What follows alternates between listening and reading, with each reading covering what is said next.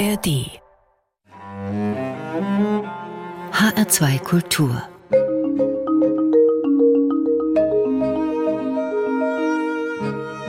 Doppelkopf mein Name ist Daniela Baumeister. Guten Tag.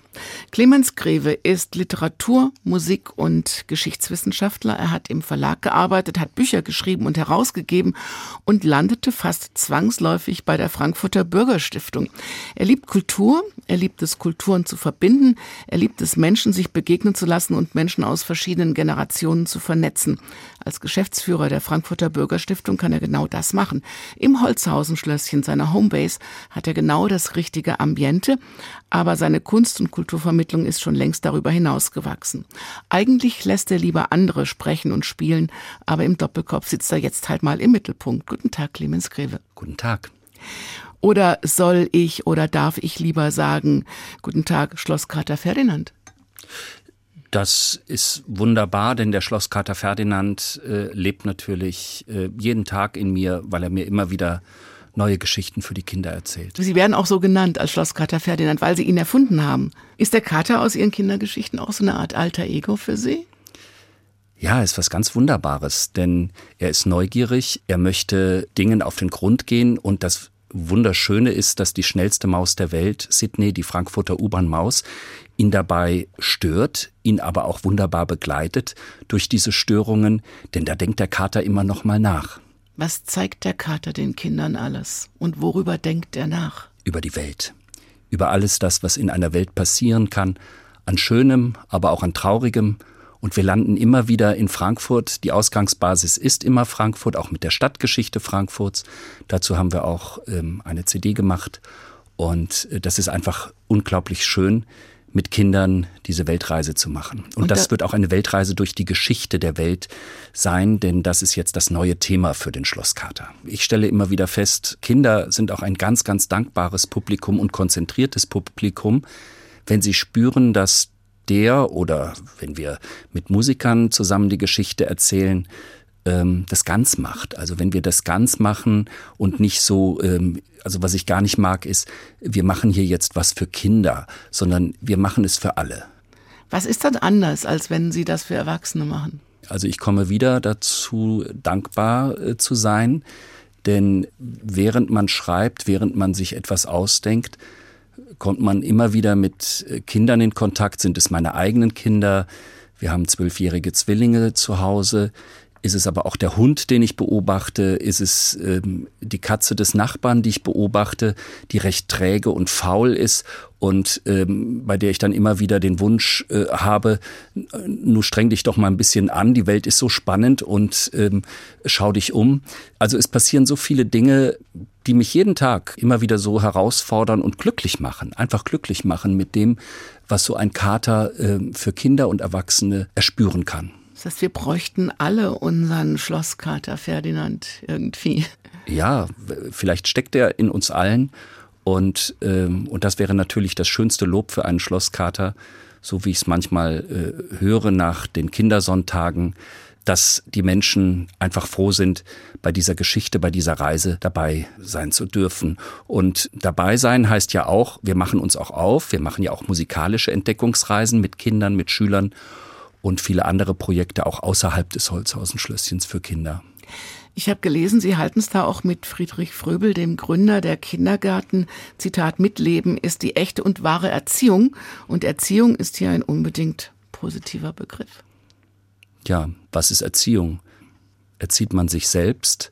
Ist die Erziehung etwas, was einem hilft, ähm, weil man eben wieder Menschen begegnet, die etwas ganz tun und nicht halb? Die einfach mit einem auf dem Weg sind, die sich freuen, wenn sie Kinderstimmen hören, die sich freuen, wenn sie laute Kinderstimmen hören, die auf der Straße spielen sollen, dass Autos ruhig mal an die Seite fahren müssen, weil Kinder auf der Straße spielen. Das geht natürlich nicht überall, das ist klar. Aber es geht auch um das Innehalten, um das Spielen, um den Spaß, die Kinder in einer Großstadt äh, eben auch ähm, zu begeistern mit dem, was in einer Großstadt möglich ist. Und das sind nicht nur die Spielplätze. Wie haben Sie das gelernt und dieses Mitleben, dieses Erleben von, von Kultur, von Spiel, aber auch von Ernst? Wie haben Sie das selber als Kind gehandhabt? Das sind Begegnungen, die einem geholfen haben. Ich habe mich jetzt immer wieder daran erinnert, wie ich noch als Vorschulkind in der großen Buchhandlung meiner Patentante zwischen Regalen sitzen durfte.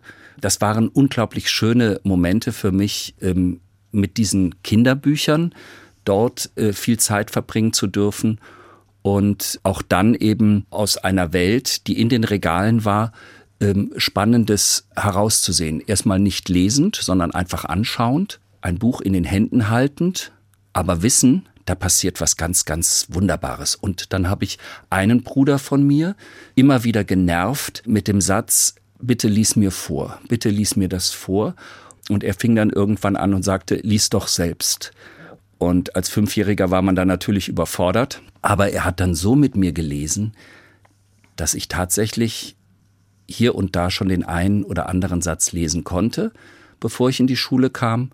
Natürlich noch nicht gut, sehr holprig, aber es hat mir unglaublich viel Spaß gemacht, diese Entdeckungsreisen zu machen, diese Begegnungen mit Kinderbüchern und die Begegnungen mit Menschen, ähm, die mit Kunst, mit Kultur, mit Büchern, mit Musik zu tun hatten.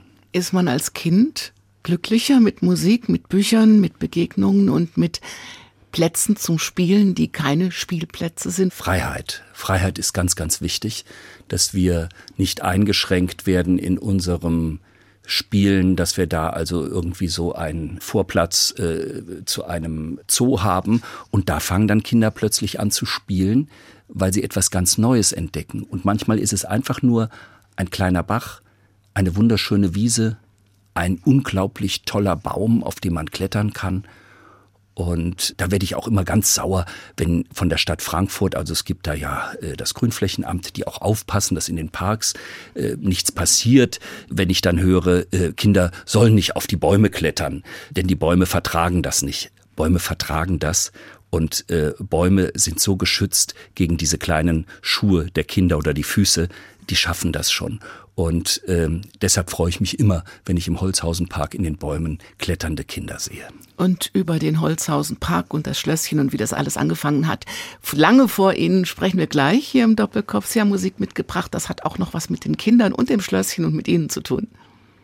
Ja, das ist Musik vom Schlosskater Ferdinand. Und da haben wir eine CD zur Wiedereröffnung des renovierten Holzhausen-Schlösschens 2014 herausgebracht mit Liedern, die auch vom Kinderchor der Frankfurter Bürgerstiftung im Holzhausen-Schlösschen, das sind so 80 bis 100 Kinder, ein Vorschulchor, ein Grundschulchor gesungen werden.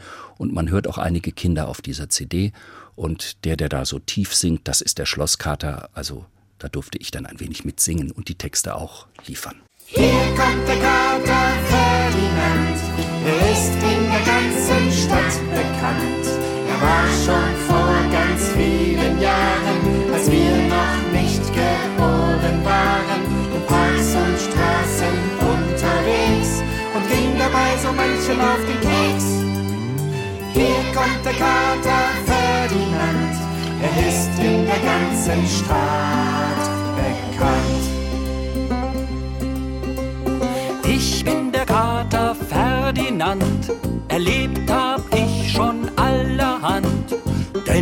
ich bin ganz ungelogen in Frankfurt schon herumgezogen. Zu einer Zeit, die jeder kennt und die man Mittelalter nennt.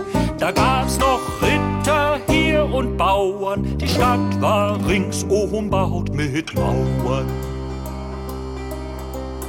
Ich sah am Römerberg im Dom so manche Schon, sah Festgelage, Hungersnöte und kannte auch den alten Goethe. Bewohnte das Holzhausen-Schloss, zu Zeiten da war dieses bloß ein Schlösschen, das lag ganz verloren, draußen weit vor Frankfurts Toren.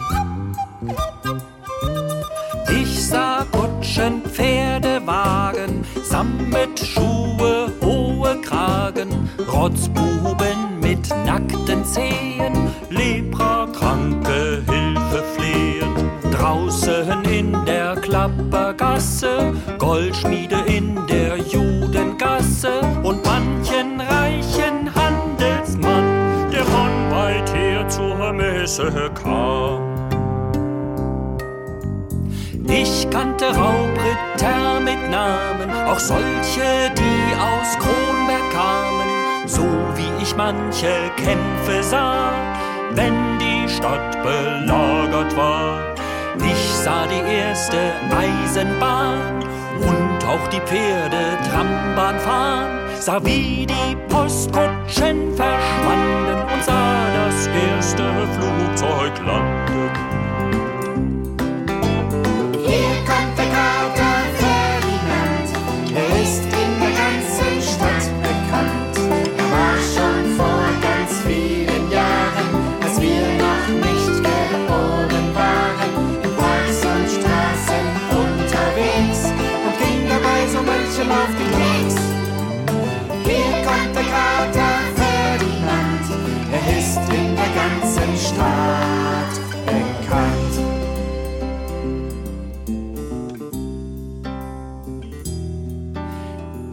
Spitzt jetzt mal das Ohr. Ich stell euch meine Freundin vor.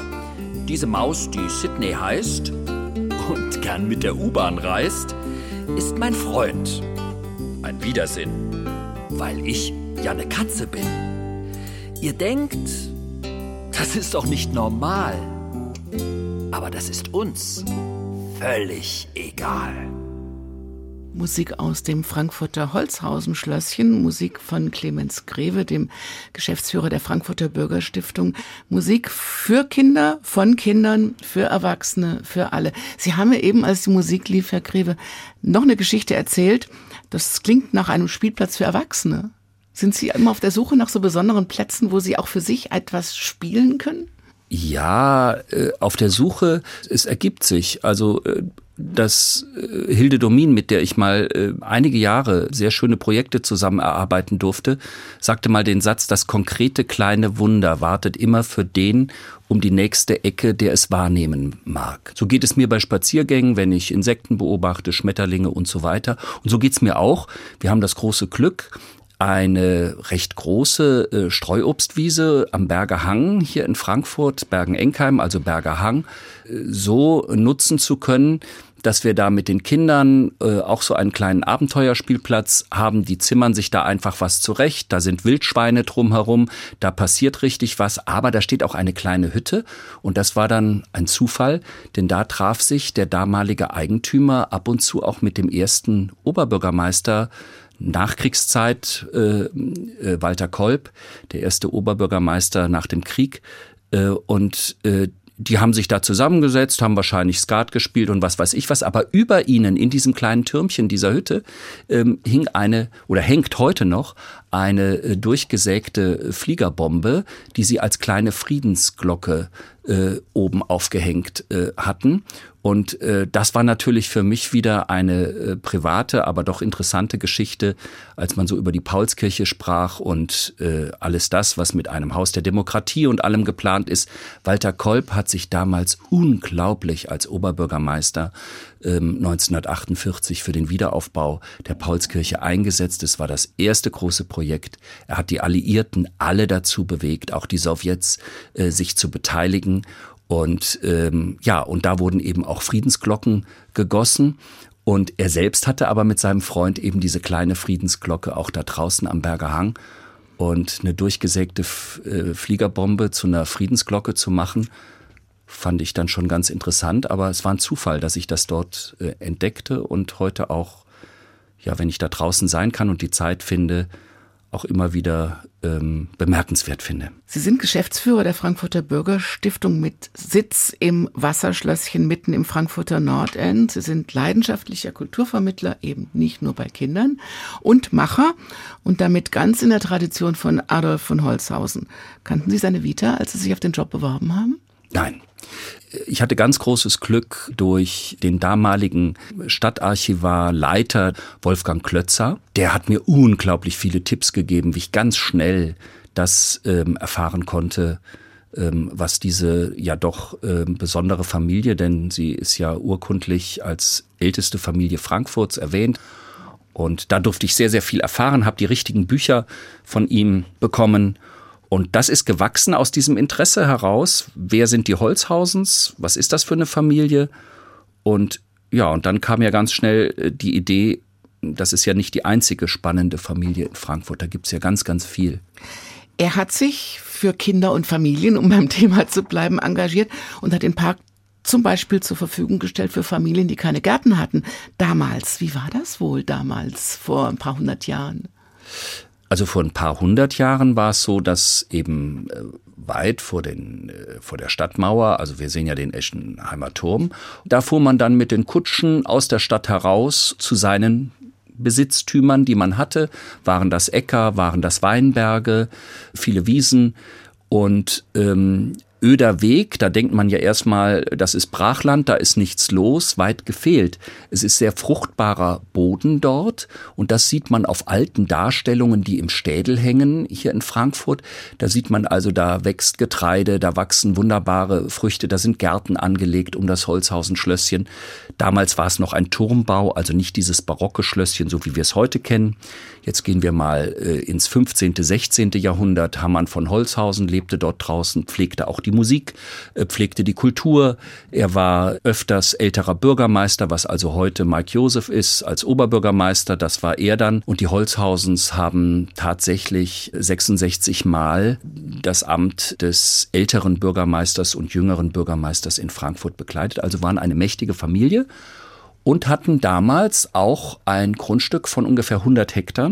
Also wo heute Westcampus der Universität ist, dort war der Weinberg der Holzhausens. Das war ein sehr großes Grundstück. Äh, den Holzhausens ging es äh, sehr gut. Sie haben auch sehr klug eingeheiratet in Frankfurter Familien, die dann wieder mehr Besitztümer dazu brachten. Und so hatten sie mehrere Palais, große Häuser auch in der Innenstadt. Wären Sie gern meiner Zeitmaschine? Ja, unbedingt. Das fände ich ganz, ganz toll, ganz spannend, denn da gibt es viele Menschen aus Frankfurt und auch aus der Welt, äh, die ich gerne mal kennenlernen würde. Ich sehe schon, Sie hätten diese ganzen Holzhausens gerne mal getroffen und Sie sagen ja immer wieder gerne, Begegnungen und Beziehungen verändern Leben. Welche Begegnungen waren für Sie die wichtigsten? eine, was die Musik betrifft, äh, sehr wertvolle Begegnung schon in der Kindheit. In der fünften Klasse war meine Musiklehrerin und diese Lehrerin kam tatsächlich öfters sonntags und brachte mir Schallplatten, weil sie wollte, dass ich das ein oder andere kennenlernen sollte. Und ich habe mich dann manchmal etwas geschämt, weil ich nicht so schnell die Schallplatten hören konnte, wie ich das wollte. Wir hatten einen Schallplattenspieler zu Hause und der war aber belagert, denn wenn Sie sechs Geschwister haben, möchten die natürlich alles Mögliche hören. Und ähm, da ist der Jüngste, der Kleinste erstmal so ein bisschen hinten dran. Was machte diese Musiklehrerin? Sie schenkte mir dann auch noch einen eigenen Schallplattenspieler. Und jetzt kommt das Schöne, sie ging mit mir auf Entdeckungsreisen. Sie ist mit mir nach Bonn in das Beethovenhaus gefahren. Sie ist mit mir in Konzerte gefahren. Sie wollte einfach äh, mit mir im Gespräch bleiben. Und wenn Sie das als ähm, kleiner Junge schon erleben dürfen, dass eine Lehrerin tatsächlich das Fach, was sie unterrichtet, sie war ausgebildete Konzertpianistin, auch als Hobby hatte, dann kann einem als Kind eigentlich nichts Besseres passieren, so jemanden an seiner Seite öfters erleben zu dürfen, ähm, der sein Hobby zum Beruf machte, die Musik. Mhm. Ja, und dann gibt es andere Begegnungen, wie zum Beispiel in der Literatur. Eine ganz wichtige Begegnung in meinem Leben ist Hilde Domin. Mm, ich bin 1990 nach Heidelberg gekommen, habe dort ähm, Literatur studiert und dann aber auch Hilde Domin kennengelernt, ähm, sehr schnell und zwar nach einer Lesung. Und ähm, wir haben uns getroffen, weil sie einen weiteren Austausch wollte. Daraus entwickelten sich viele Gespräche, viele Begegnungen, die mich äh, zum Lesen animierten, mich weiter neugierig machten, weil ich das ja alles nicht kannte, nicht wusste.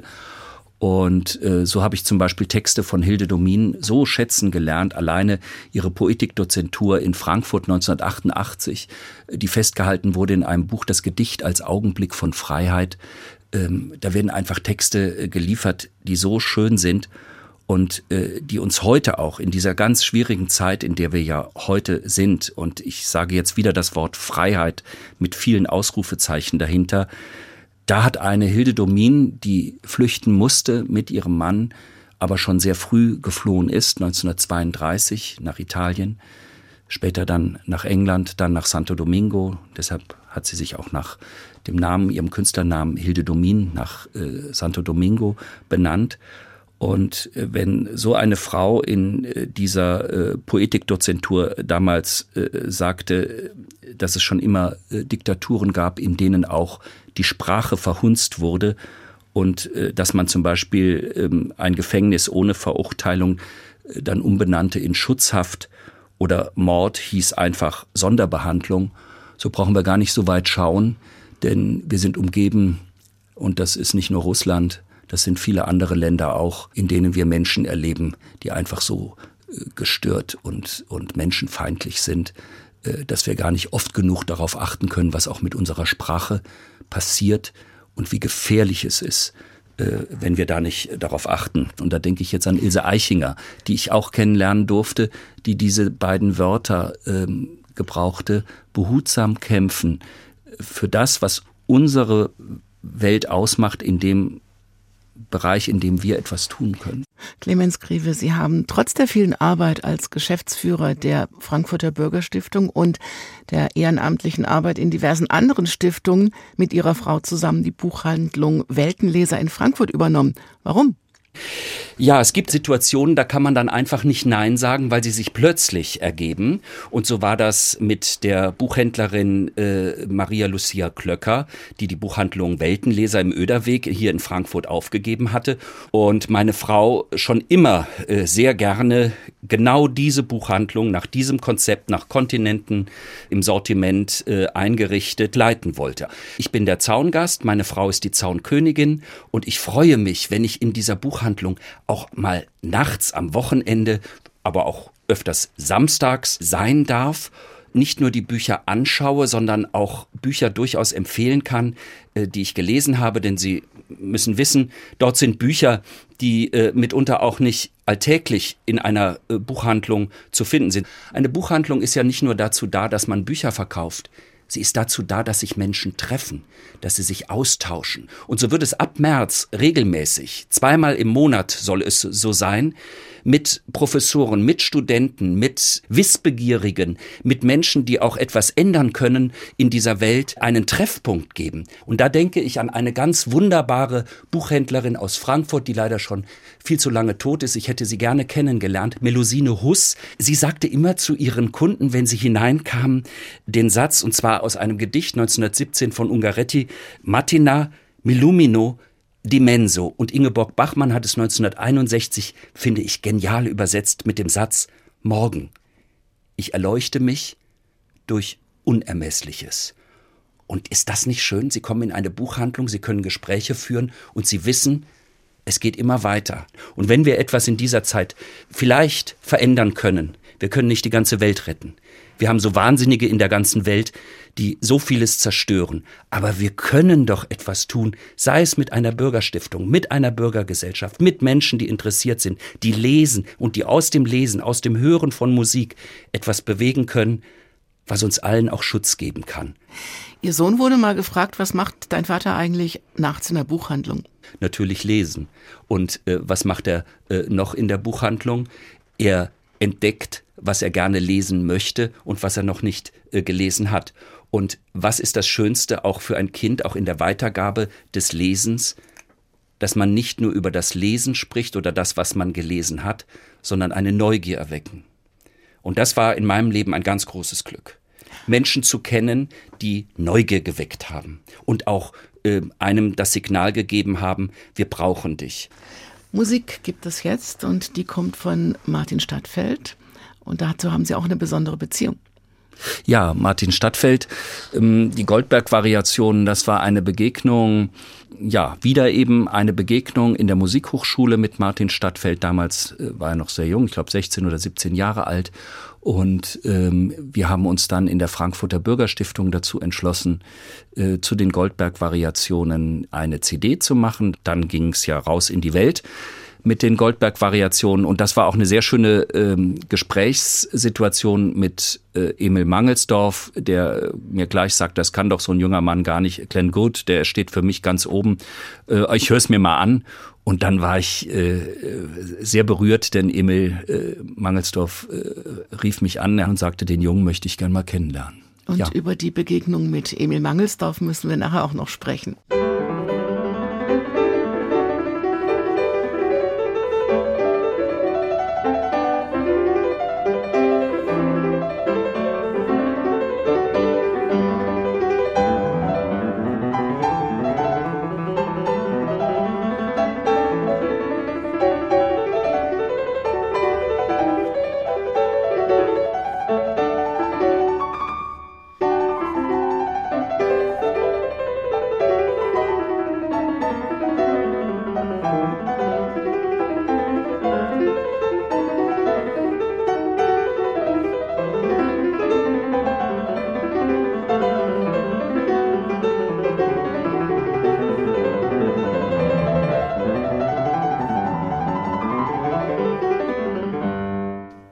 Martin Stadtfeld spielte eine aus den Goldberg-Variationen von Johann Sebastian Bach und Clemens Greve, Geschäftsführer der Frankfurter Bürgerstiftung seit über 25 Jahren und Schlossherr im Kulturraum Holzhausen-Schlösschen, hat diese CD mitgebracht.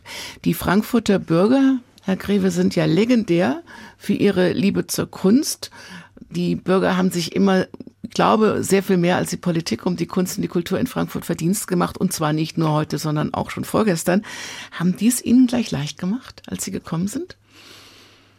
Vor 26 Jahren war die Situation in Frankfurt so, dass man schon wusste, dass ein neuer Kulturort an dieser Stelle im Holzhausen-Schlösschen ähm, ganz, ganz wichtig ist und dass es toll ist, dass Bürger, Bürgerinnen solch ein Programm aufbauen äh, aus eigenen Mitteln. Denn das wird ja alles von Spenden finanziert. Wir erhalten keine städtischen oder staatlichen Zuschüsse. Wird Kultur dann anders umgesetzt, wenn es durch Spenden passiert? Ich muss ja sehr, sehr viele Förderanträge an andere Stiftungen stellen, denn die Bürgerstiftung sammelt ja die Spenden, damit wir das tun können. Und so sind wir natürlich auch immer wieder darauf angewiesen, ähm, dass wir Programme entwickeln und uns mit vielen im Vorfeld absprechen. Sind das die Musiker? Sind das eben die privaten Stiftungen, die Bürgerinnen, Bürger, die etwas tun können, die privat auch etwas dazu beitragen? was ich nie mache, ist, ähm, dass ich irgendetwas im Programm aufnehme, weil man sagt, ja, das Jubiläum ist jetzt dran. Es muss mit Begeisterung geschehen. Und da bin ich wieder bei dieser Situation, wir müssen das, was wir machen, ganz machen, sonst müssen wir es lassen. Ist das auch das Besondere, wie Frankfurter mit ihrer Kultur umgehen? Ja, also äh, auch äh, wenn ich daran denke, was den Jazz betrifft, da war es ganz wichtig, dass auch damals eine Politikerin, die damalige Kulturdezernentin Linda Reisch, das war vor meiner Zeit, auch sagte, wenn äh, wir in einer Stadt wie Frankfurt tatsächlich äh, auch über Frankfurt hinaus mit Jazz überzeugen wollen, dann brauchen wir auch eine Initiative. Dann müsst ihr mhm. euch zusammenschließen. Und das ist toll. Das habe ich sofort am Anfang in Frankfurt gemerkt. Ähm, ist das eine Jazz-Initiative? Sind das viele andere Initiativen, die durch Bürgerinnen und Bürger in dieser Stadt möglich sind für die Kultur, für die Wissenschaft, für soziale Projekte? Weil wir eben auch private äh, Stifterinnen und Stifter haben, die sich da einsetzen. Können Sie im Vergleich zu Politikern entspannter rangehen an ihre Kunst? Bei den Politikern beobachte ich, sie reagieren. Bei uns ist es so, wir dürfen agieren. Also wir müssen nicht hinterherlaufen und, und irgendwas nochmal durch irgendwelche Zuschüsse oder sonstiges ähm, versuchen in Ordnung zu bringen, sondern wir dürfen es auch auf kurzen Wegen, auf äh, schnell und unkompliziert. Aber Sie brauchen ja immer Geld. Bräuchten Sie auch mehr politische Unterstützung? Es ist natürlich schön, wenn man als Bürgerstiftung, so wie das in vielen anderen Städten geschieht, äh, regelmäßig äh, auch in der Öffentlichkeit mit seinen Projekten dargestellt wird. Frankfurt hat nun mal sehr viele Stiftungen, 600 Stiftungen. Und jetzt sind wir auch noch eine Stiftung, die immer für alles, was sie äh, tut, Geld braucht. Also äh, da ist man natürlich erstmal auch äh, immer wieder äh, froh, äh, wenn das alles läuft. Äh, wir haben auch mal Preise bekommen, war es der Deutsche Stifterpreis oder war es auch mal für die Musikerziehung der Schumann-Preis der Robert-Schumann-Gesellschaft in Frankfurt. Das ist alles wunderbar.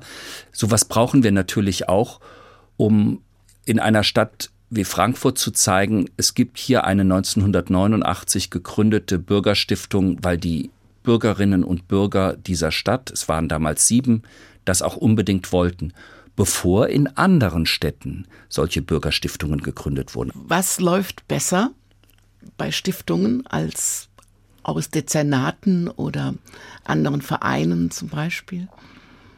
Stiftungen äh, sind schneller, können schneller sein, äh, weil sie das, was sie auch wollen und äh, können, auch was ihren Stiftungszweck ausmacht, wenn wir da das richtige Team im Projekt haben, an Bord haben, dann ist das äh, ein großes Glück, denn dann können wir mit den richtigen Leuten super zusammenarbeiten und auch äh, Tolles bewegen. Sind Kulturvermittler wichtiger als Politiker, die sich in Sachen Kultur engagieren könnten? Kulturvermittler sind unglaublich wichtig, wenn sie die Künstlerinnen, Künstler, wenn sie Kunst verstehen, die ohne Politik entsteht, die nicht durch die Vermittlung von Politikern entsteht, dass sie Freiräume geben für die Menschen, die etwas bewegen und zum Nachdenken Menschen bewegen, was die Politik nicht schafft.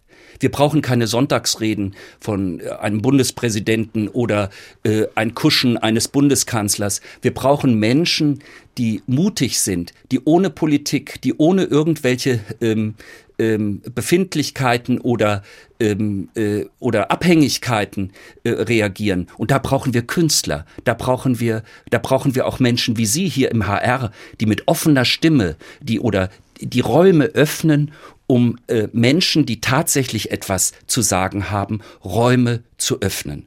Und das entdecke ich zwischen zwei Buchdeckeln ganz, ganz oft, dass es diese wunderbaren Menschen gibt, die sich nicht ähm, haben äh, einschüchtern lassen durch Politiker, die sogar mit ihrem Leben bezahlt haben. Denken Sie an Schostakowitsch. Schostakowitsch, ja, schwierige Situation damals mit Stalin, der aber auch Schritte gewagt hat, die dann dazu führten, dass er flüchten musste.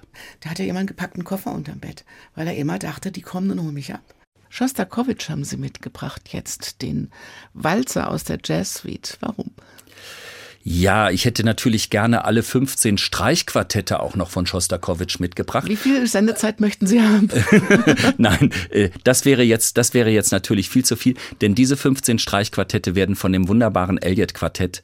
Das ist ein Quartett, das wir im Holzhausen Schlösschen in Residence immer wieder hören werden. Und wir werden es eben in zwölf äh, Konzerten mit allen Streichquartetten von Schostakowitsch und interessanten Querverbindungen hören über die nächsten zwei Jahre. 2025 ist dann der 50. Todestag von Schostakowitsch. Und wenn wir jetzt den Walzer hören, dann ist das vielleicht einfach nur mal so eine Einstimmung zu Schostakowitsch, einem Komponisten, der mal äh, zu seinem Freund den Satz sagte, und jetzt bin ich wieder bei dem, äh, was unsere Welt auch heute betrifft, was Russland auch heute betrifft, und Schostakowitsch, der sich damals gegen Stalin äußerte mit dem Satz, und wenn sie mir die Hände abhacken, so werde ich mit dem Mund weiterschreiben, weiter komponieren.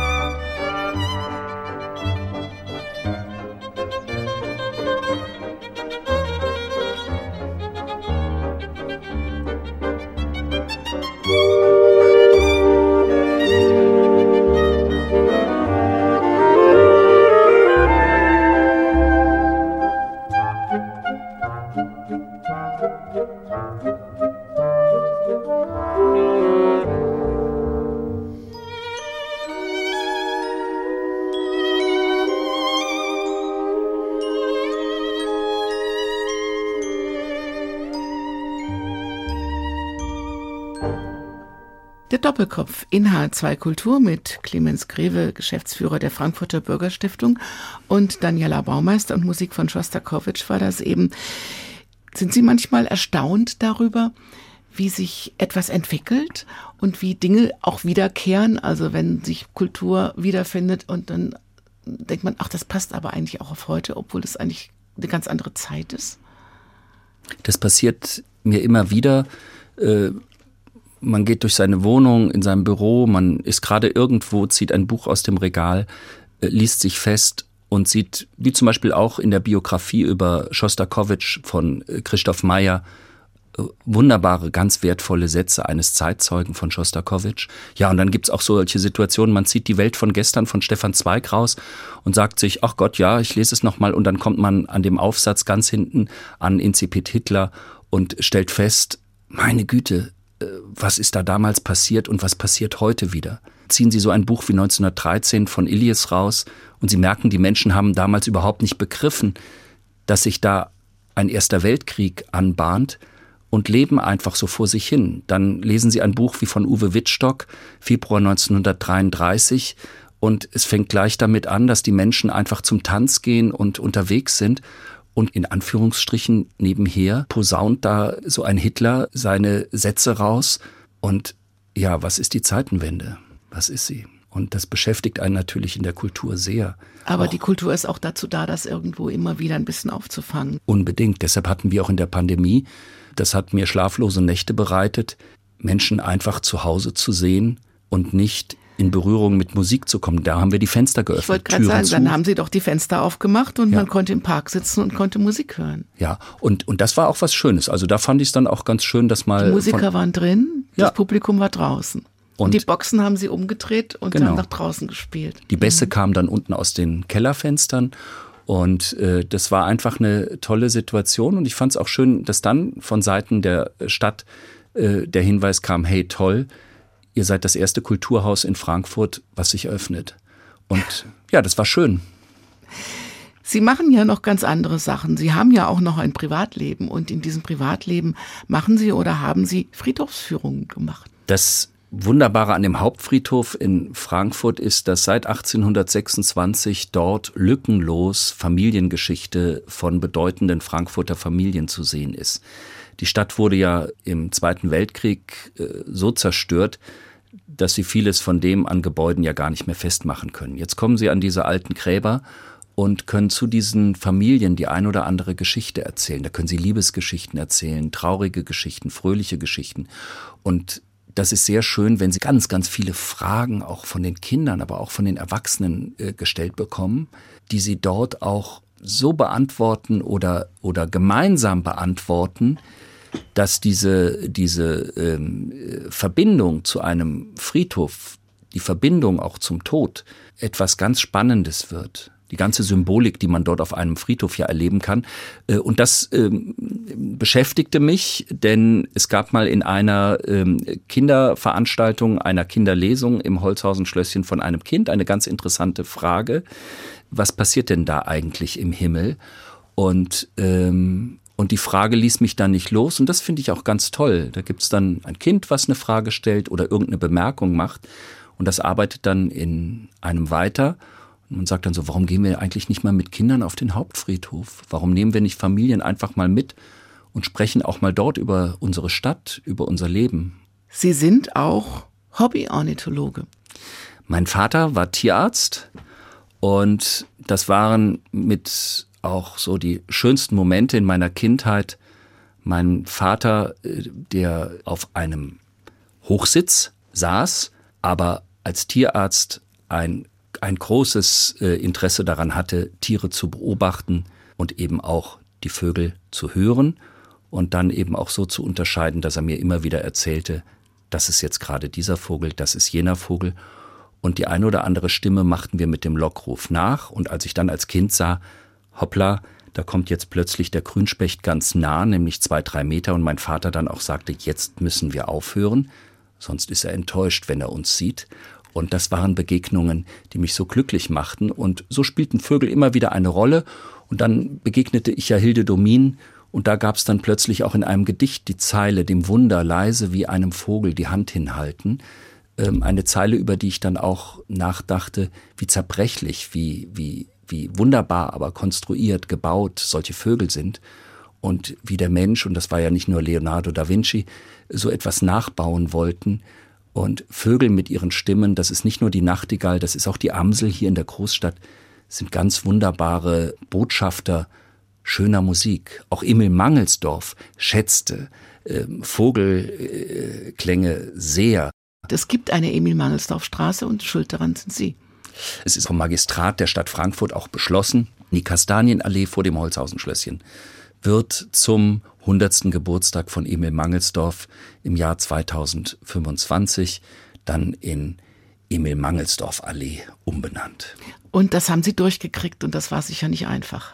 Es gab mehrere Vorschläge. Man wollte also wie bei Albert Mangelsdorf vielleicht auch den Holzhausenteich umbenennen. Es gibt ja in der Bockenheimer Anlage den Albert Mangelsdorf Teich. Die Allee hat Emil so gut gefallen, dass man dann auf sein musikalisches Wohnzimmer, das Holzhausenschlösschen, zugeht aus der Emil Mangelsdorf Allee. Das ist sehr schön. Ist jetzt gerade die Zeit um den zweiten Todestag von Emil Mangelsdorf. Und Sie haben eine neue Reihe geplant. In Memoriam Emil irgendwie auch. Also zumindest sein Geist wird mit dabei sein. Denn er hat ja viele, viele Jahre immer den ersten Montag im Monat ein Konzert gegeben. Und es waren über 200 am Ende, ne? Mit dem Emil Mangelsdorf Quartett waren das ganz wunderbare Konzerte und wir machen jetzt weiter mit Thomas Siffling und es wird so eine Art Jazzclub, Ella and Lewis. Und wir werden auch dann wieder jeden Monat ein Jazzkonzert ähm, durchführen. Und neben diesen monatlich stattfindenden Konzerten geleitet von Thomas Siffling, der auch den Club Ella Lewis in Mannheim hat, werden wir das, und so verstehen wir das auch, eine Ergänzung im Jazz wieder mit hineinbringen in die Jazzszene. Das Holzhausen-Schlösschen war, seit die Bürgerstiftung jedenfalls dort ist, schon immer ein Ort mit wunderbaren Jazzkonzerten. Und da möchte ich auch erwähnen, das Besondere an Emil war, nachdem ich wusste, dass ich also das Programm im Holzhausenschlösschen für die Frankfurter Bürgerstiftung verantworten darf als Geschäftsführer. Mein erster Besuch war bei Emil Mangelsdorf in der Lersner Straße und ich ähm, schenkte Emil das Buch, äh, was ich damals mit Hilde Domin herausgeben durfte. Nach Krieg und Unfrieden ist der Titel. Und da werden also äh, Gedichte, die den politischen Hintergrund der Bundesrepublik Deutschland der Nachkriegszeit widerspiegeln, bekannt gegeben. Und Emil Mangelsdorf hat ganz, ganz schnell auf dieses Buch reagiert und sagte, und jetzt unterhalten wir uns mal über Heine. Und dann habe ich also festgestellt, wie politisch auch Emil Mangelsdorf ist und wie wichtig auch diese ganze Welt für seine Musik war. Er hat sich nicht neutral verhalten im Politischen, sondern er hat ja aus seiner ganzen Biografie heraus so viel Erfahrung mit in die Musik gebracht. Wir werden auch immer wieder in jedem Jahr an Emil Mangelsdorf erinnern, mit Thilo Wagner zusammen, dem Pianisten, der mit Emil Mangelsdorf ja Jahrzehnte äh, zusammengearbeitet hat im Emil Mangelsdorf Quartett, wird es in der Reihe Ella and Lewis äh, auch ein Gedenkkonzert in diesem Jahr, aber natürlich auch im nächsten Jahr bei der Eröffnung der neuen Emil Mangelsdorf Allee geben.